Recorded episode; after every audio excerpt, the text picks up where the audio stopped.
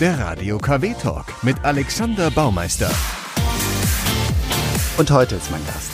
Stefan Lier, 37, geboren in Mörs, verheiratet, zwei Kinder, wohnt heute in Hamburg, Abi gemacht in Neukirchen-Flühen, ist einer der Mitbegründer des Dong Open Air, auch Vorsitzender des Vereins Dong Kultur. Das ist das Ehrenamt.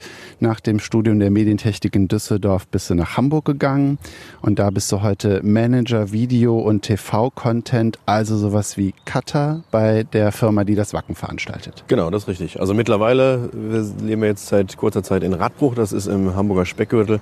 Da haben wir uns jetzt was Schönes Großes für die Familie gesucht und da richten wir uns gerade ein. Okay.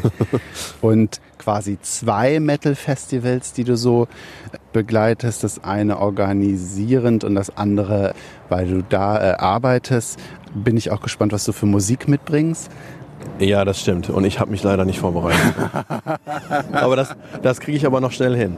Das kriegen wir hin, doch. Also ja. es geht so ein bisschen um, um Soundtrack des Lebens. Ja. Und ja, es kann jetzt alles von heute sein, aber wenn es jetzt irgendwie so durch die Vita führend, was von früher, irgendwas, was immer geht und was aktuelles ist. Ja. Ähm, doch, da kriegen wir was hin. Doch, ich habe schon zwei Titel, habe ich jetzt direkt. Und einen dritten finde ich auch noch. Und weil wir uns äh, verabredet haben, um halt auch über Stong zu sprechen, haben wir uns an der Halde Norddeutschland verabredet, sind jetzt auf dem Parkplatz und gehen mal die Himmelsleiter rauf. Ja. so, der Hund ist auch mit und äh, ist schon fast oben. du bist äh, in Mörs geboren, aber ähm, in Neukirchen-Flühen schon aufgewachsen, oder? Das ist richtig, genau. Das? Also ähm, genau, ich habe die ersten sieben Jahre habe ich in Neukirchen verbracht und dann sind wir nach Flühen gezogen. Meine, also meine Eltern, meine Schwester und ich. Und da bin ich dann auch geblieben in Flühen bis 2008, bis ich 26 war und dann bin ich nach Hamburg gezogen. Ja. Was war für dich damals das erste Konzert hier? Äh, das erste Konzert war für mich ähm, sowohl grundsätzlich erstes Konzert als auch im Bereich Metal war to Sally äh, 1999 in der Kulturfabrik in Krefeld. Jetzt musst du den Leuten mal eben erklären, wer das ist. Das auch schon Metal? ja, genau. Das ist ähm, Metal gepaart mit ähm, ja, Folklore, kann man sagen. Also das ist eine Band, die sich mittelalterlichen Themen äh, widmet, auch heute noch. Aber nicht nur mittelalterlich, sondern auch grundsätzlich, ähm, ja, ich sag mal, gesellschaftskritische Themen oder auch, da geht es um alles Mögliche, nicht nur mittelalterliche Themen. Mein Gott, ich bin hier schon lange nicht mehr hochgelaufen. ja, um alles Mögliche. Da ne? geht es um, was weiß ich, ja, um die Themen, in denen es auch in anderer Musik geht. Aber, ähm, Guck mal hier, stopp. Müssen wir eben kurz den Hund anleihen. Das ist eine Joggerin, die das nicht möchte. Nox! Hey, das muss aber auch alles drin lassen, ne? Ja, klar. Hallo. Das lassen wir Herr Böing. Ja, ich muss ihm mal nacheifern, das kriege ich nicht mehr hin. Ja, kann man, kann man trainieren. Hallo. Hallo. Jan Böing. Hallo. Alexander Baumeister, Radio KW. Ich mache das regelmäßig, dann geht das. Ich habe es auch regelmäßig gemacht, nicht hier, aber anderswo. Und ja. ich habe es aber jetzt ein bisschen schleifen lassen, ja. ja. Schon dran sein. Ja. Wann haben Sie wieder Long Open? Äh, 11. bis 13.07. Ah ja, ja ist ja bald. Ja, ja. Wir haben jetzt noch Donkenlauf und dann. Das geht schneller, als man denkt, ja. Ja, ja kommen Sie gerne vorbei. Ja, mache ich gerne. Ja, bin da, ja. Mach ich. Alles klar. Lass mich sehen. Bis dahin. Tschüss. So ist das, wenn man Stars in Neukirchen flühen. Ja. Da trifft man Leute auf der Halde, die joggen, die einen kennen. Ist das so ein, so ein bisschen so, bist du so der in Neukirchen flühen? Klar, ist eine Stadt, aber ist ja auch irgendwie sehr klein, wenn dann einer weggeht und dann eben auch in eine Millionenstadt irgendwie wie Hamburg und dann eben auch hier so ein, so ein Festival organisiert und Vorsitzender von einem Verein ist und wenn man dann so wiederkommt, dann ist man, sollen wir hier einen Moment stehen bleiben, wo es anfängt zu regnen? Ist man da so ein bisschen was wie ein Star? Kennen einen viele Leute oder ist dafür Metal zu speziell? Nee, das ist äh, nicht so. Also es ist jetzt nicht so, dass ich großartig wiedererkannt werden würde. Klar, es gibt äh, auch Fans vom Dongo Man Neukirchen Flühen, die dann auch schon mal Hallo sagen. Viele von den Fans des Dongo Man Neukirchen Flühen sind auch tatsächlich Teil der Crew, deswegen kennt man sich erst recht.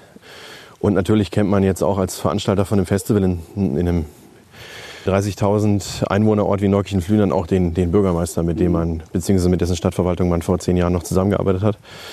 Und natürlich arbeiten wir heute noch mit der Stadtverwaltung, nur eben unter meiner Bürgermeister.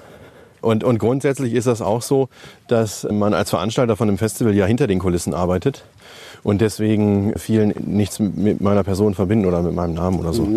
Ja, das ist klar. Also ich bin derjenige, der für Stone Open ja die Öffentlichkeitsarbeit auch macht, insbesondere wenn es um die Lokalpresse geht. Von daher liest man meinen Namen häufiger als den meiner Kollegen in der Zeitung. Aber ist jetzt, also das ist jetzt alles andere als ein Celebrity-Status. Wie viele Ehrenamtler seid ihr, die das Event organisieren? Wir sind vier, die ständig am Festival arbeiten. Ähm, das sind Sebastian Arnold, Benjamin Munsch, besser bekannt als Cola-Mann. Das ist sein Spitzname. Und ähm, Boso Remski. Weil er immer nüchtern bleibt, oder was? Ja, genau. Das ist, äh, wir haben ihn kennengelernt auf einer Feier zu Schulzeiten und er hat ständig Anekdoten zum Besten gegeben äh, über Menschen, die zu viel Alkohol getrunken hatten. Er hat selbst den ganzen Abend nur Cola getrunken und deswegen hat er dann den Namen weggehabt. Ja, und Sebastian Arnold kümmert sich in erster Linie um die Logistik des Festivals.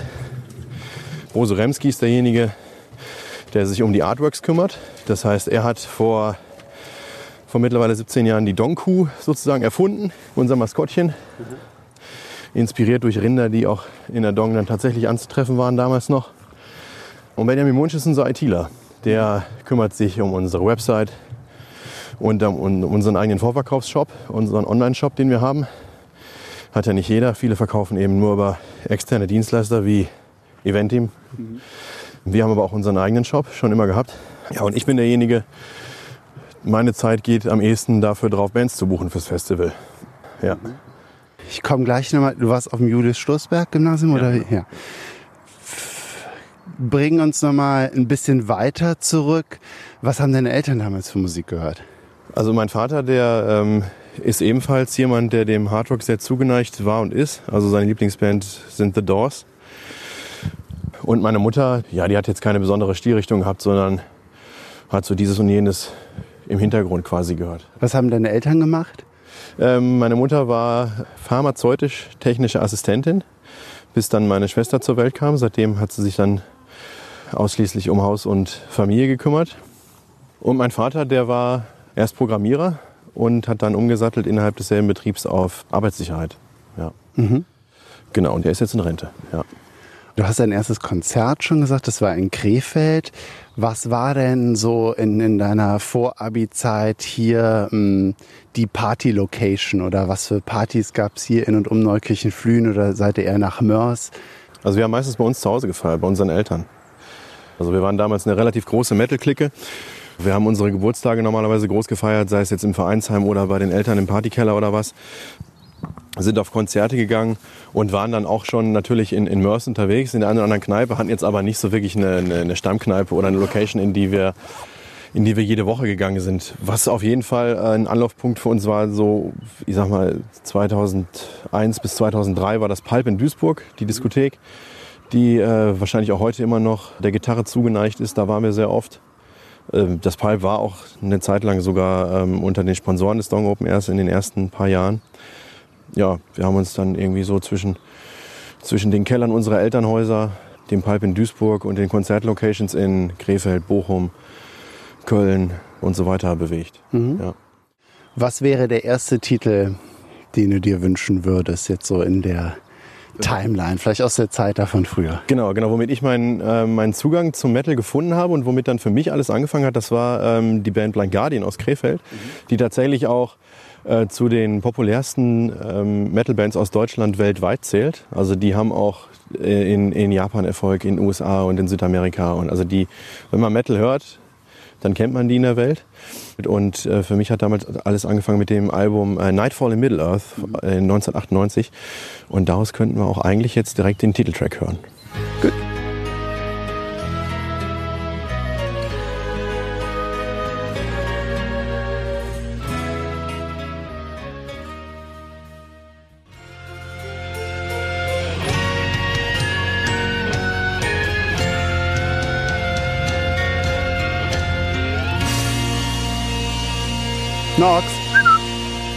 Wir gehen weiter. also das ist der Titel, der mich tatsächlich dann auch für Metal begeistert hat. Als ich den zum ersten Mal gehört habe, dachte ich mir, jo, alles klar, das ist äh, irgendwie berührt mich irgendwie anders als das, was ich sonst so aus dem Radio mitgeschnitten habe oder so. Also ich habe ja noch zu der Generation gehört, die tatsächlich mit einer Lehrkassette am Radio saß und sich dann Songs mit aufgenommen hat. Und äh, da gab es solche Musik, was heißt natürlich, die gab es nicht zu hören im Radio. Blind Guardian oder sowas wird auch heute nicht im Radio laufen. Ähm, Jetzt ja, bei Radio Kaffee. Ja, richtig.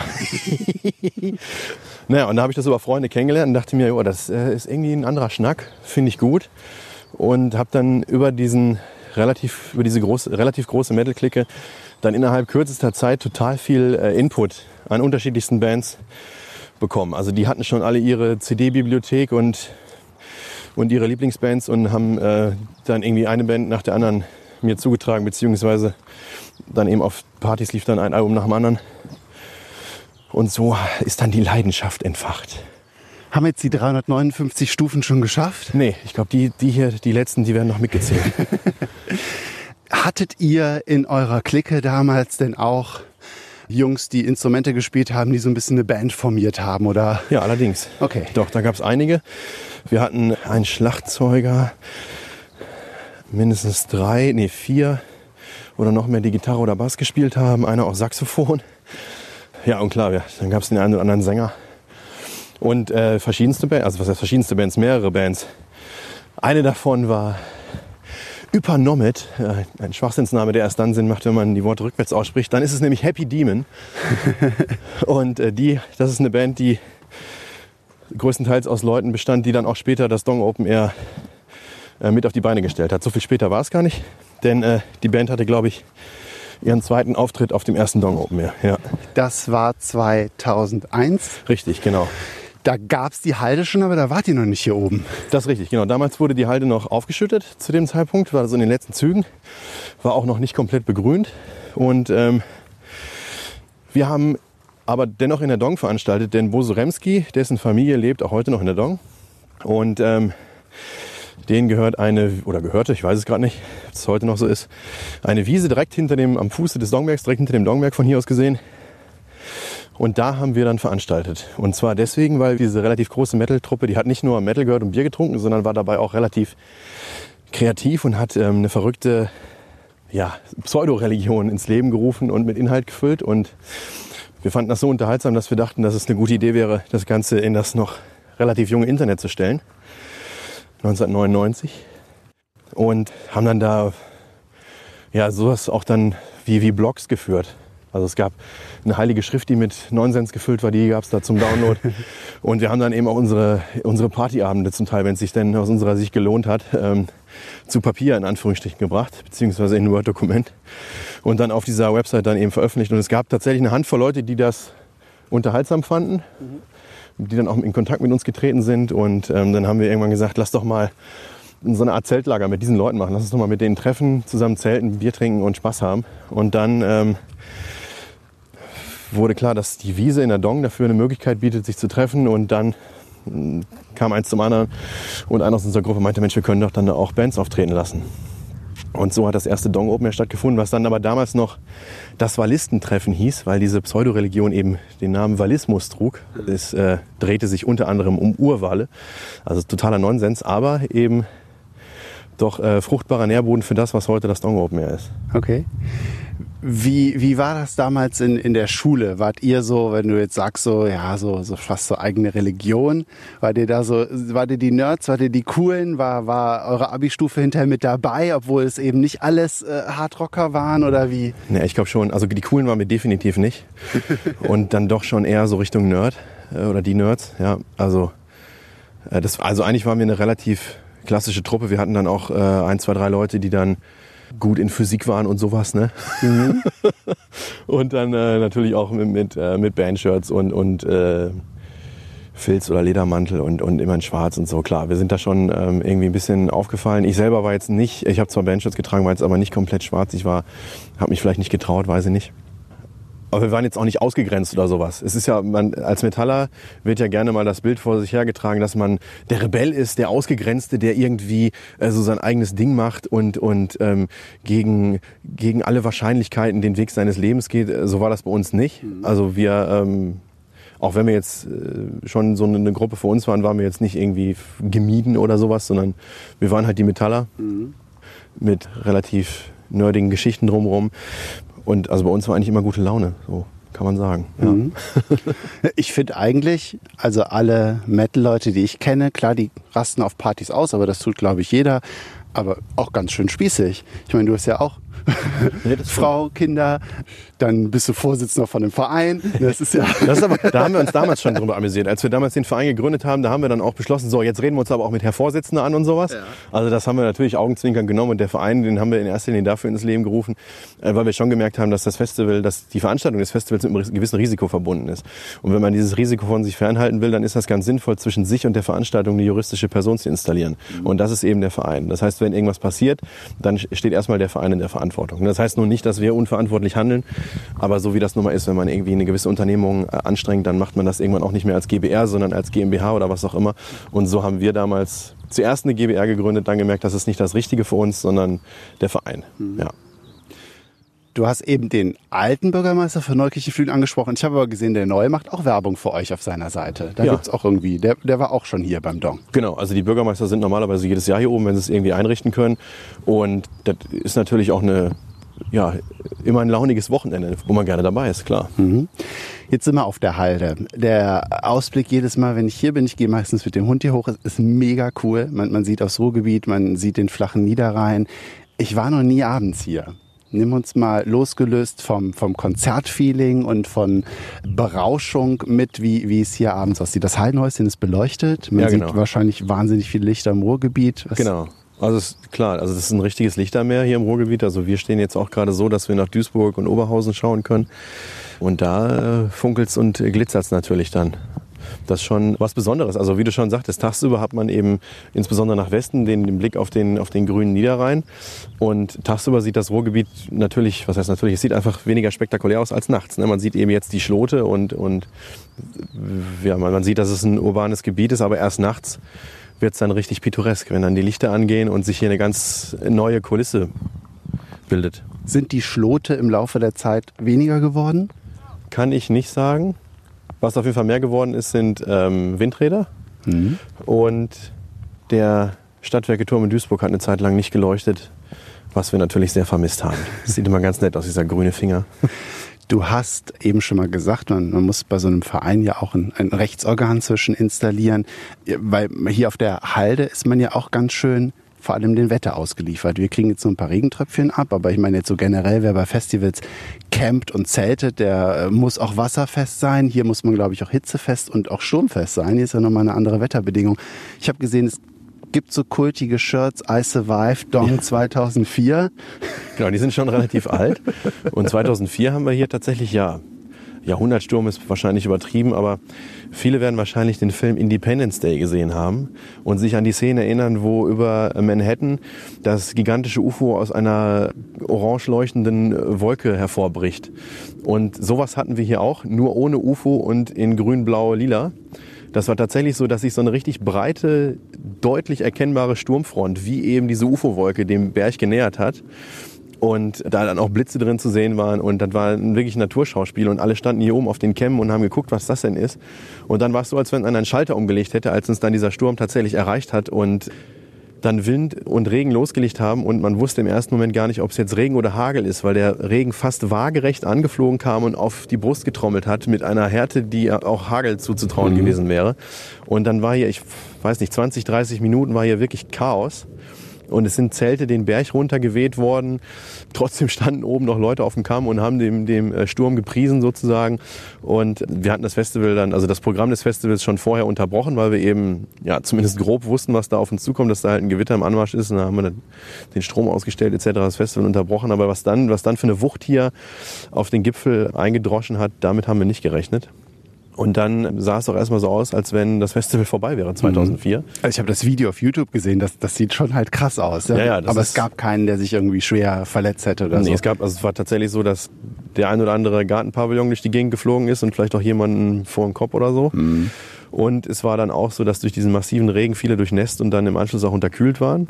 Und es war auch so, dass dann 200 Leute Pi mal Daumen ohne Zelt waren, ohne Unterkunft. Und äh, dann ist hier das THW und das DRK äh, relativ beeindruckend aufgefahren und hat dann äh, Notunterkünfte errichtet und eine Notbeleuchtung. Und wir haben es dann aber tatsächlich auch hingekriegt, Dadurch, dass dann eben die äh, Einsatzkräfte sich um unsere Besucher gekümmert haben, konnten wir ähm, uns um um den Bühnenbereich, um den Produktionsbereich kümmern und haben tatsächlich auch wieder ein Programm ans Laufen bekommen. Mhm. Und haben dann äh, mit rudimentärer Proberaumtechnik, die wir hier noch schnell hochgefahren haben, aus unserem Proberaum von den Bands damals, über die wir gerade gesprochen haben, haben dann mit einem 8-Kanal-Pult, was eben vorher in einem Proberaum stand, hier oben dann noch unseren Headliner und zwei andere Bands dann noch abgemischt. Sodass von den vier Bands, die nach dem Sturm nach hinten spielen sollen, tatsächlich noch drei aufgetreten sind, wenn auch mit verkürzten Sets. Aber das hat natürlich dann äh, dem Festival 2004 einen Legendenstatus beschert. Mhm. Also die Leute, die dann noch dabei bleiben konnten, was eben der Großteil dann auch war, die haben eben gefeiert, als hätten sie gerade, wer weiß was, überlebt. Mhm. Und dann haben wir dieses Shirt gemacht, auch um Finanzlücken zu füllen. Ähm, das hieß dann, glaube ich, Armageddon oder Amag ja doch, genau, Armageddon natürlich. Nicht Armageddon, sondern Armageddon 2004. I Survived the Storm oder was auch immer, oder I Survived einfach, ja, genau. Und da war auch ein schönes Foto auf dem Cover zu sehen, auf dem Shirt zu sehen, wo jemand in seinem Zelt steht und das Zelt festhält, während im Hintergrund oder was noch ein Pavillon wegfliegt und wirklich dann auch dieses, dieses apokalyptische Farbenspiel am Himmel dann noch zu sehen ist. Das ist schon ziemlich gut gewesen. Ja, es ist gut, glaube ich, auch, dass niemandem was passiert ist. So kann man so ein bisschen legendenmäßig cool darauf gucken, aber wahrscheinlich schwingt die Angst immer mit, dass hier irgendwas ja, das ist. Hoffentlich hält das Wetter das bei stimmt. so einem Event. Hm? Das stimmt schon. Angst würde ich das jetzt aber nicht nennen, weil wir das ja auch jetzt immerhin 19 Jahre gemacht haben und einiges auch mitgemacht haben und überstanden haben. Und Wetter läuft bei mir als Faktor, den wir nicht beeinflussen können. Deswegen denke ich da gar nicht dran. Also wir versuchen halt so gut wie möglich vorzubeugen, insofern, dass wir unseren Produktionsbereich so absichern, dass auch in, in, im Fall eines Sturmes die Produktion danach weiterlaufen kann. Und dass wir ähm, eben windfest stehen, dass wir befestigte Böden haben, dass wir ähm, die Möglichkeit haben, äh, dass wir entweder schon Wege befestigt ausgelegt haben oder zumindest kurzfristig noch einrichten können, sodass wir nicht im Matsch versinken und all sowas. Und da haben wir dann ein ganz gutes Gefühl und ziehen das jedes Jahr durch. Mhm. Lass uns mal zu dem Haldenhäuschen ja. gehen. Radio KW ist hier mit dem Talk. Ich bin mit Stefan Lier auf der Halde in Norddeutschland in Neukirchen-Flühen. Der organisiert in diesem Jahr das 19. Dong Open Air und das ehrenamtlich in, ja, nicht nur Hardrocker, sondern ein Metal-Event. Ich habe gelesen, das Metal-Event am Niederrhein. Hm, wo hast du deine Frau kennengelernt? Tatsächlich hier auf dem Festival. ähm, es ist so, dass wir, als wir angefangen haben, das Festival zu veranstalten, gerade das Abi hinter uns oder vor uns hatten und dann entsprechend auch äh, viele von uns angefangen haben zu studieren und dann in andere Städte gezogen sind. Zwei von uns nach Münster und da hat sich dann ein großer, netter Freundeskreis etabliert, der dann auch hier auf dem Festival mit angepackt hat. Und dazu, zu diesem Freundeskreis gehört eben auch meine Frau heute. Mhm. Kannst du da so ein Nähkästchen plaudern? Wie, wie habt ihr da hier angebändelt? Was äh, in, in getrennten Zelten? Wie, wie, wie ist es damals passiert? Kanntet ihr euch schon vorher? ja, sie hatte 2008 schon mal mitgeholfen. Da hatten wir uns das erste Mal gesehen. Und 2010 gab es dann irgendwie die Gelegenheit, in der ich ihr ein unverfängliches Kompliment gemacht habe, was dann aber bei ihr haften geblieben ist. Und dann hat sie sich später nach dem Festival äh, bei mir gemeldet. Und dann, ja, dann hat das so angefangen mit Daten. Und dann haben wir eine Fernbeziehung geführt zwischen Köln und Hamburg. Und 2014 ist sie dann zu mir nach Hamburg gezogen. Mhm. Ja, und dann kam 2016 unsere Tochter zur Welt und letztes Jahr 2018 dann unser Sohn. Sind die mit dabei beim Festival oder? Doch, ja. Also das Dong Open Air war bei uns eigentlich immer Familiensache. Meine Eltern, insbesondere meine Mutter, die stand dem Ganzen am Anfang etwas skeptisch gegenüber. Was ist das da? Was, äh, also die, für die war diese Szene halt unbekannt für meine Eltern. Mhm. Und die Musik natürlich relativ ruppig. Auf der anderen Seite kannten sie aber auch meine Freunde und, und hatten sicherlich schon auch den Eindruck, dass das jetzt schon was, dass es nichts Gefährliches oder wie auch immer Anrüchiges sein würde. Nichtsdestotrotz wurde das ein bisschen, ja, skeptisch beäugt und dann, ähm, als dann aber langsam klar wurde, dass das äh, eine jährlich wiederkehrende Veranstaltung ist, die ich so schnell nicht aufgeben würde, ähm, haben die dann auch das äh, irgendwann auch gut gefunden, weil sie dann gemerkt haben, Mensch, das wächst ja und da kommen Bands aus dem Ausland und ab 2003 haben meine Eltern dann auch selber mit angepackt. Also mhm. mein Vater zumindest, der stand in dem Jahr schon hinterm Tresen, auch mein Onkel und meine Tante oder Onkels und Tante und meine Mutter war auch dabei und, und meine Schwester hat dann auch relativ bald angefangen mitzumachen. Meine, meine Omas, die haben äh, Suppen fürs Backstage Catering gekocht und äh, irgendwann waren dann auch die Nachbarn dabei hinterm Tresen. Und ja, meine Tochter, die war auch dann eben ab 2000, Doch, 2016, in dem ersten Lebensjahr war die auch schon hier. Und äh, Julius, unser Sohn auch, ja. Doch.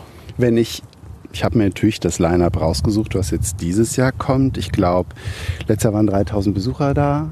Es heißt immer so um den Schlag äh, 28 Bands aus 10 verschiedenen Nationen. Genau, ja. Und äh, dieses Jahr wäre es, äh, ich spreche es bestimmt falsch aus, aber Ailstorm. Ja, ist richtig. Ja, äh, Steel Panther und Dog Eat Dog. Ich habe noch nichts davon gehört. Erzähl mal jemandem, der gar keinen Zugang hat äh, zu Metal. Ist, hört man nur hart oder das wird ja auch ein Unterschied sein, das wird ja auch eine unterschiedliche Mischung sein. Genau, richtig. Also Metal beinhaltet ganz viele verschiedene Subgenres. Und Steel Panther zum Beispiel, unser Headliner in diesem Jahr, die größte Band, die in diesem Jahr aufspielen wird, das ist ähm, eine Band aus den USA, die sich mit einem Sound verschrieben hat, wie man den zum Beispiel von Guns N' Roses kennt. Und zwischen den Songs werden Ansagen gemacht, die teilweise fünf Minuten lang sind und eigentlich eher eine, eine, eine Comedy-Show sind als alles andere. Mhm. Und das hat, ist mega unterhaltsam. Ailstorm ist eine Band, die ist so ein bisschen stilistisch schwer einzuordnen. Äh, da geht's aber auch viel um Party und Alkohol und um Piraten. Das ist eine, eine Piratenband, wenn man so will, die auch mit Klagesang arbeitet, aber dann eher so, so ich sag mal, Tavernen-Style. Und äh, die dritten im Bunde sind Cataclysm. Die spielen Death Metal. Und das ist dann tatsächlich äh, von der ruppigeren Art. Also relativ technisch. Man muss schon ein gewisses äh, Spielvermögen haben als Musiker, um, um das spielen zu können auch. Ist dann aber auch in dem Fall weniger zugänglich und von sogenannten Growls begleitet. Also da gibt's keinen Klagesang, sondern ähm, ja, so ein ich, ich kann es nicht. Bei mir klingt es total albern. Wenn ich es jetzt mache, denkt sich jeder um Himmels Willen. Aber wir können gleich bei dem zweiten Song, den ich mir wünsche, ähm, mal reinhören. Da gibt's ebenfalls diese sogenannten Growls. Ja. Mhm. Das wäre äh, von meiner Lieblingsband Opeth aus Schweden. Auch wieder ein Titeltrack vom Album. Blackwater Park heißt das Album. Der Song entsprechend ebenfalls. Das ist ein Album aus 2001, wenn ich mich recht entsinne. Und das ist seit äh, 1998 eine Band, die ich als meine Lieblingsband bezeichne. Was nicht so häufig ist, dass tatsächlich mal eine Band über 20 Jahre tatsächlich dann auch zu meinen Lieblingen zählt. Okay.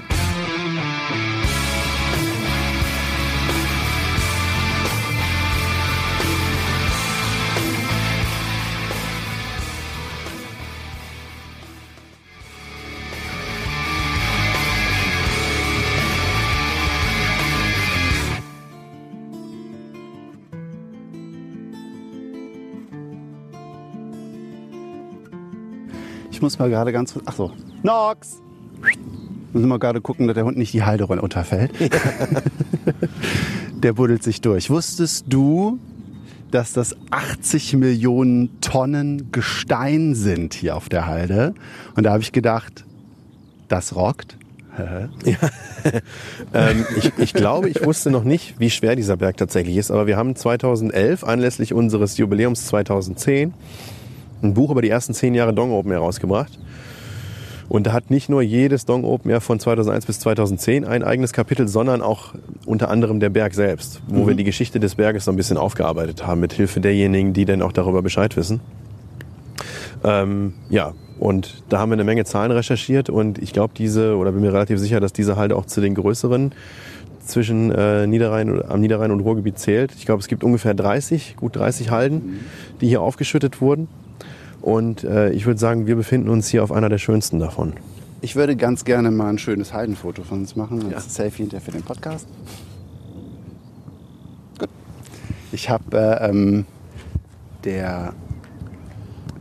derjenige, der dich vorgeschlagen hat für den Podcast, ja. ist ein Redakteur bei uns, ein Moderator, Lucian Dietz, der ja. auch in einer Metalband ist in Mörs. Er war auch also ist, glaube ich, jährlicher Gast hier beim Dong Open Air und die haben auch vor Jahren auch mal hier gespielt.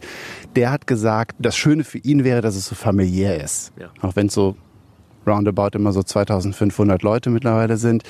Jetzt bist du aber ja auch mit dem Wacken bei, bei dem äh, Festival überhaupt in Deutschland, was das Genre angeht. Wie ist das für dich? So für diese beiden Sachen zuständig zu sein. Ich meine, beim Wacken machst du etwas anderes als hier.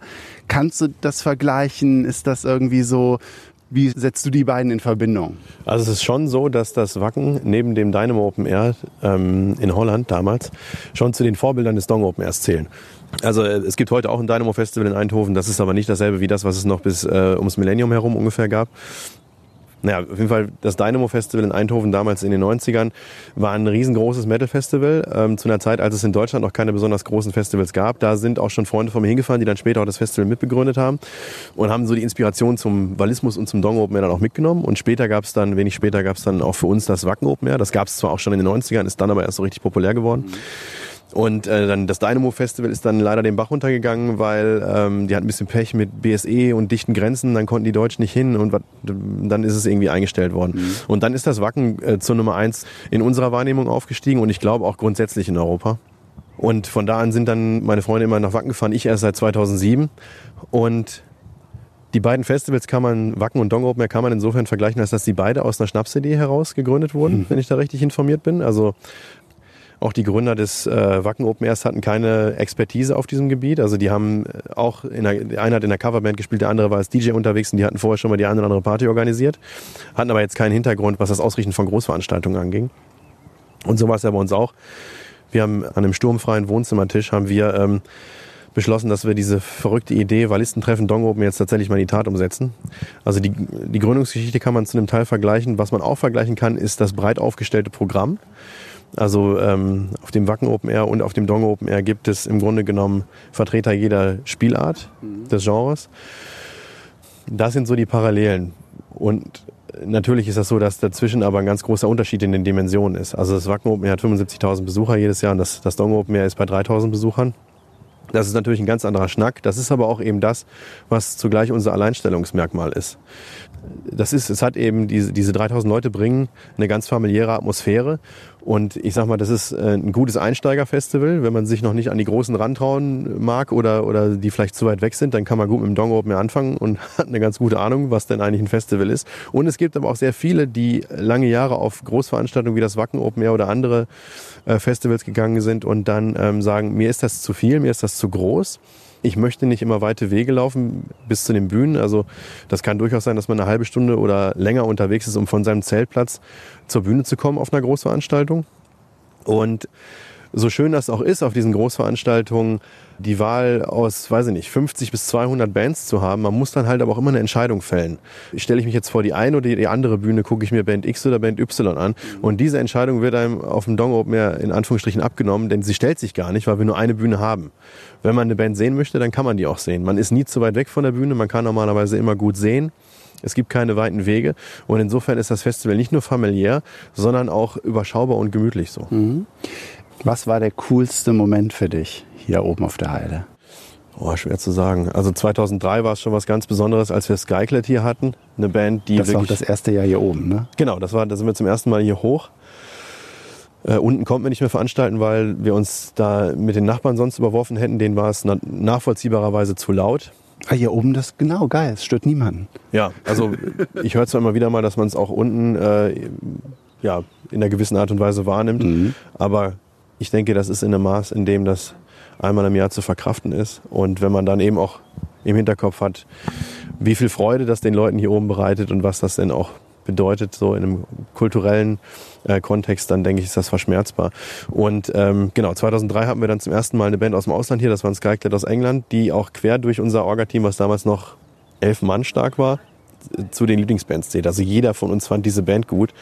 Äh, viele von uns hatten die schon vorher live gesehen und, und als wir dann tatsächlich die Bestätigung von der Band bekommen haben, dass sie denn spielen würde, das war was ganz Besonderes. Und die dann hier oben auch auf der Bühne zu sehen, war super. Und die selbst fanden es halt auch super. Die sind total abgefeiert worden und am Ende vom Set, als sie alle ihre Songs durchgespielt hatten, fanden sie es so gut, dass nachdem dann auch die Zugaben gespielt waren, sie das Set einfach nochmal von vorne angefangen haben. Du hast gesagt, äh, du musst gar nicht so oft hier hin. Die meiste Planung findet übers Internet statt, dann auch der Kontakt zu den anderen, die es mitplanen, dann per Mail. Das heißt, wahrscheinlich so häufig bist du auch nicht hier oben auf der Halde.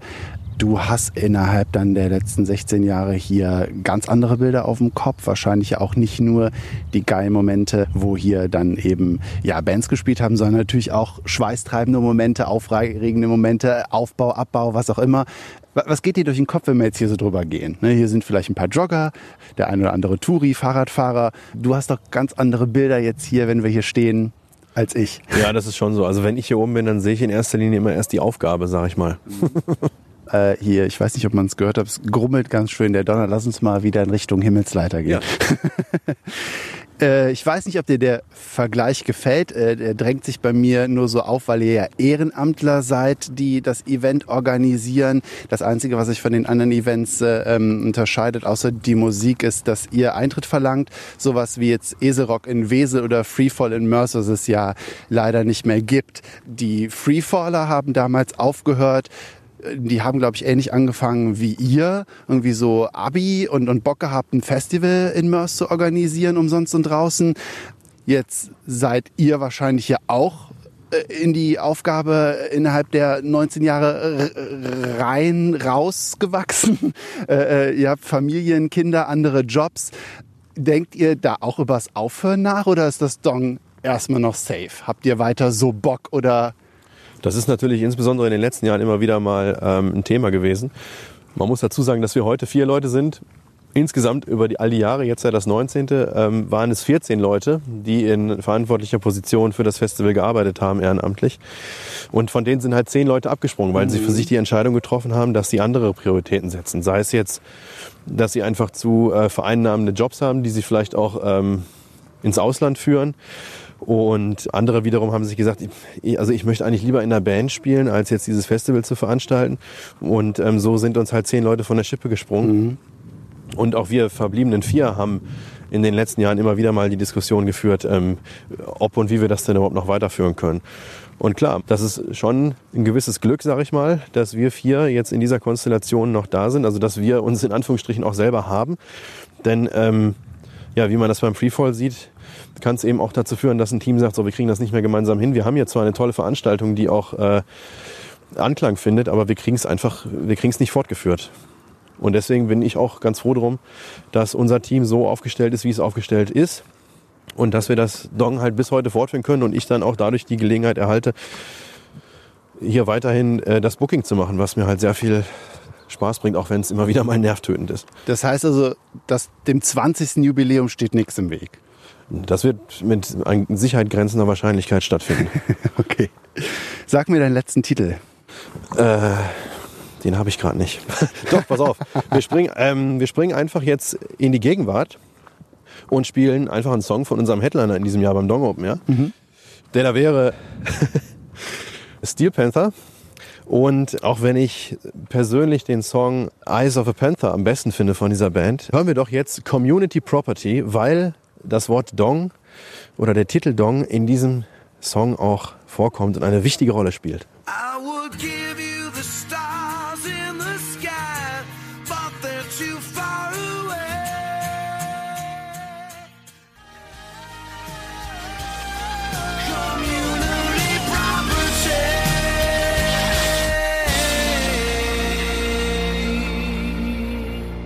Jetzt muss ich noch mal was gucken. Ich habe doch ein bisschen was recherchiert und hatte irgendwas gefunden. Cataclysm, ne, die ja eigentlich aus Kanada kommen, richtig? Mhm. Die machen ihre deutsche einzige Show in Neukirchen-Flühen dieses Jahr. Die haben extra einen Refrain auf Deutsch gemacht. Ja, in einem Song. richtig. Weil die hier so viele Fans haben. Genau, genau, das ist der Grund. Also man muss schon sagen, oder lässt, es lässt sich ohne weiteres feststellen, dass Deutschland eine der stärksten Metal-Szenen der Welt hat. Da können wahrscheinlich die USA mithalten oder sind dann aufgrund ihrer höheren Bevölkerungszahl vielleicht auch stärker. Aber Deutschland hat eine unglaublich große Fanszene und auch eben dann einen starken Markt. Also Metal-Bands haben hier ganz gute Chancen, gut ähm, Tonträger oder eben Downloads zu verkaufen und viele Hallen mit vielen Fans zu mhm. spielen. Und das ist auch Cataclysm dann eben entsprechend gelungen. Die haben ihre größte Fanbase anscheinend in Deutschland und haben deswegen ihren Fans einen deutschen Refrain gewidmet. Okay, cool. Wir sind auf dem Abstieg. Du hattest gestern Geburtstag und heute Abend geht zu Rammstein. Wie Richtig. oft hast du die gesehen in deinem Leben? Zweimal auf Festivals, ja. Und das ist jetzt die erste Headline-Show, die ich, beziehungsweise die erste Show von denen, die ich sehe, wo es nur um sie geht. Und da bin ich mal sehr gespannt, was da aufgefahren wird. Will man so einen Namen auch mal hier auf der Dong haben oder fühlt ihr euch ganz wohl mit eher so ja, die neuen Bands vorzustellen, die vielleicht hier das so ein bisschen als Sprungbett für das Wacken nutzen können? Das ist uns total wichtig, ähm, weiterhin die kleinen Bands hier zu haben. Also das ist im Grunde genommen haben wir aus der Not eine Tugend gemacht. Wir haben damals im ersten Jahr oder in den ersten Jahren ausschließlich solche, fast ausschließlich solche Bands gehabt, weil wir eben äh, gar nicht die Kontakte und auch gar nicht die finanziellen Mittel hatten, um hier was Größeres zu stemmen. Das hat sich dann alles erst im Laufe der Jahre ergeben. Wir haben das dann aber beibehalten, diese jungen, kleinen Underground-Geheimtipps äh, zu präsentieren. Ähm, weil wir das halt selber total cool finden. Weil wir einfach, ähm, ein Teil von uns war selber Musiker und kann das eben nachvollziehen, wie, wie gut das ist, eine Plattform wie das Dong Open Air zu bekommen, wo man nicht irgendwie vor 20 Leuten im Jugendheim spielt, sondern, äh, weiß ich nicht, vor äh, 300 bis 2000 Leuten, die dann da vor der Bühne stehen. Und da sind halt auch wirklich Perlen dabei. Wir bekommen jedes Jahr hunderte Zuschriften aus aller Welt, die sich mit Hörproben bei uns bewerben. Da hören wir uns dann auch komplett durch. Also wir hören nicht jeden Song von A bis Z, aber in von jeder Band hören wir so drei Hörproben und dann stellen wir uns daraus wirklich ein, ein tolles Programm zusammen. Ich vergleiche das immer damit, dass man so den Rahmen abschöpft von diesen 300 äh, bis 500 mhm. Bands. Da ist es uns total wichtig, das auch beizubehalten. Deswegen gibt, gibt es das auch dieses Jahr noch im 19. Jahr. Aber ganz klar, wir streben immer nach dem Hören, was die Headliner angeht. Deswegen die Tendenz geht dann auch immer zu, zu populäreren Headlinern. Also Steel Panther in diesem Jahr sind wahrscheinlich unser größter Headliner international gesehen. Und wir hoffen, dass wir das auch weiter ausbauen können. Aber eine Band wie Rammstein hier oben zu veranstalten, das wäre jetzt tatsächlich utopisch. Also das ist eine Band, die einen Anspruch vor sich herträgt, den wir hier oben nicht erfüllen werden können. Nox, Nox, warte. Da hat eine Frau Angst wegen dem Hund, müssen wir den mal eben festlegen. Jetzt haben wir so irre viel über Stong gesprochen. Jetzt sag mir doch noch mal, du bist jetzt 37, du willst es hier auf jeden Fall noch weitermachen, du wohnst aber in Hamburg. Ich glaube, wenn man einfach auch dann zwei Kinder hat, verändert sich das Leben und eben auch da die Priorität ein bisschen. Du hast, nehme ich an, einen coolen Job beim Wacken. Was, was wäre jetzt so für dich ein nächster Step? Denkst du darüber nach oder ist gerade passiert gerade so viel, dass man gerade erstmal so alles abfeiert, was da ist und äh ja, zum Abfeiern bleibt kaum Zeit, aber ja, ich meine, man kann ja auch mal einen Moment denken, so, ja, ist doch cool. Ich habe ich hab eine Frau, ich, ich bin nicht alleine, ich habe mich vermehrt, ich habe zwei Kinder, denen guckt man beim Aufwachsen zu. Ich habe einen coolen Job, ich habe ein geiles Ehrenamt, ich komme gerne nach Hause. Das muss man ja auch mal einen Moment genießen. Ne? Das ist so, das meine ich mit Abfeiern. Das, das, ist so, klar, klar. Also, und, und, also ich habe jetzt tatsächlich keine Pläne für den nächsten Schritt, sondern, also der nächste Schritt wäre tatsächlich mal wieder ein bisschen mehr Ruhe und Ordnung da reinzukriegen.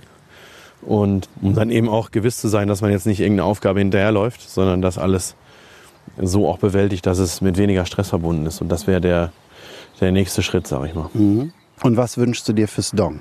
Dass das möglichst lange noch so weitergeht.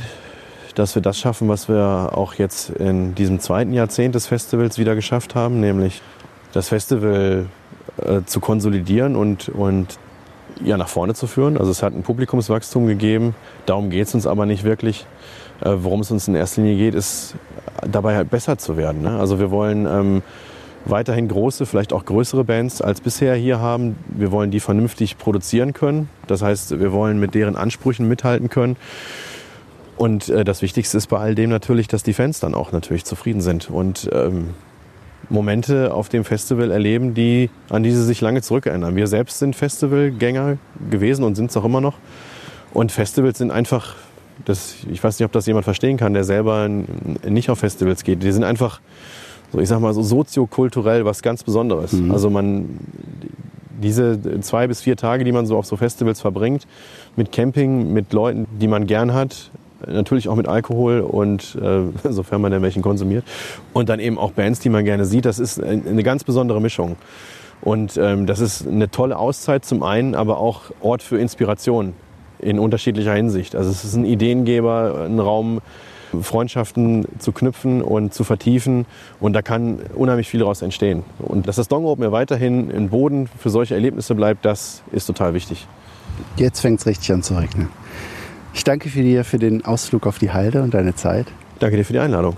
Und wer sich über das Wetter in unserem Talk gewundert hat, wir haben das Interview schon vor gut einem Monat aufgezeichnet und jetzt am nächsten Donnerstag geht's los mit dem Dong Open Air. Drei Tage auf der Halde Norddeutschland in Neukirchen-Flühen. Dafür wünschen wir cooles Wetter von Radio KW.